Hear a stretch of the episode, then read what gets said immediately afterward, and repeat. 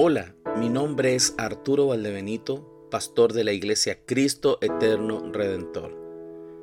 Te invito a escuchar estos mensajes bíblicos de consejos al corazón que espero sean un manantial de vida para que vivas la verdadera vida que Dios ha preparado para su pueblo.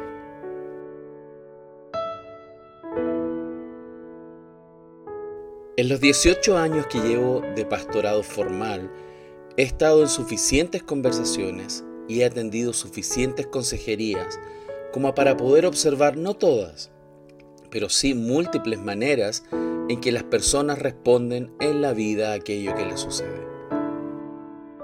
Esto me ha permitido ver cómo algunas de esas respuestas son vestidas de una especie de justificación, que si aquellos fueran conocedores de las escrituras, sabrían con claridad que Dios las reprueba. La amargura es una de ellas, por lo tanto, espero que Dios nos ayude a ver cómo el Evangelio debe obrar y nos desafía frente a esta amargura.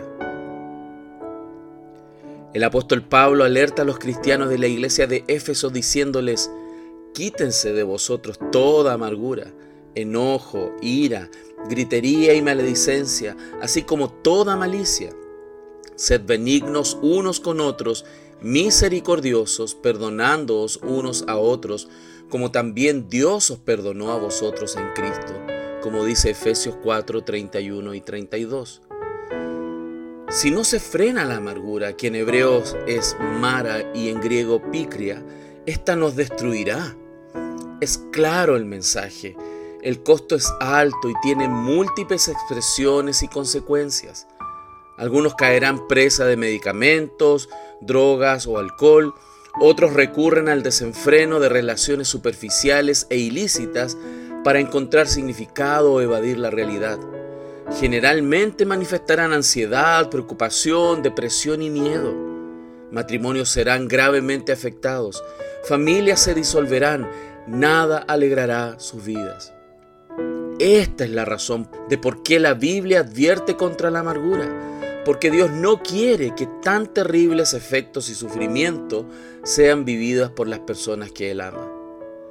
La amargura es un caldo podrido que se infiltra en las rendijas del alma, donde todo comienza a podrirse y a oler muy mal. La amargura es un veneno que va matando el alma, pero que mantiene vivo el dolor no te permite superarlo, no te permite vivir la vida que Dios quiere, no te permite glorificarlo como en el fondo quieres, no te permite ser bendición para otros. La amargura te sentencia a vivir en el dolor. Muchos intentan arrancar de las situaciones, pero la amargura lo arruina. Quizás piensas que tu vida espiritual ha crecido lo suficiente como para no tener problemas en esta área, pero mientras caminemos en este lado de la eternidad, todos tenemos amargura y en algún momento lo reconoceremos mientras caminamos por las escrituras en esta miniserie. Gracias a Dios por su palabra, porque tiene gran riqueza para ayudarnos a enfrentar la amargura. Es como una lámpara a nuestros pies y una luz en nuestro camino, como dice el Salmo 119-105. Si te identificas con Cristo, tendrás a su palabra como un manantial de vida. Quiero dejarte una pregunta para que la respondas en la presencia del Señor y puedas abrir tu corazón a Él para que obre en tu vida.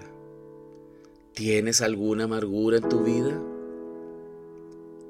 Pero también te desafío a que memorices el texto de Efesios 4, versículos 31 y 32, y que escribas tres aplicaciones para tu vida de aquello que Dios te ha hablado al corazón.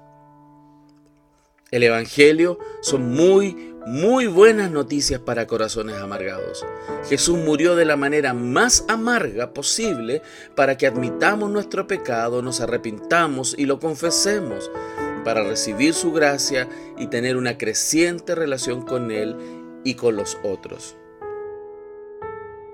Dios te bendiga y te permita disfrutar la dulzura del Evangelio.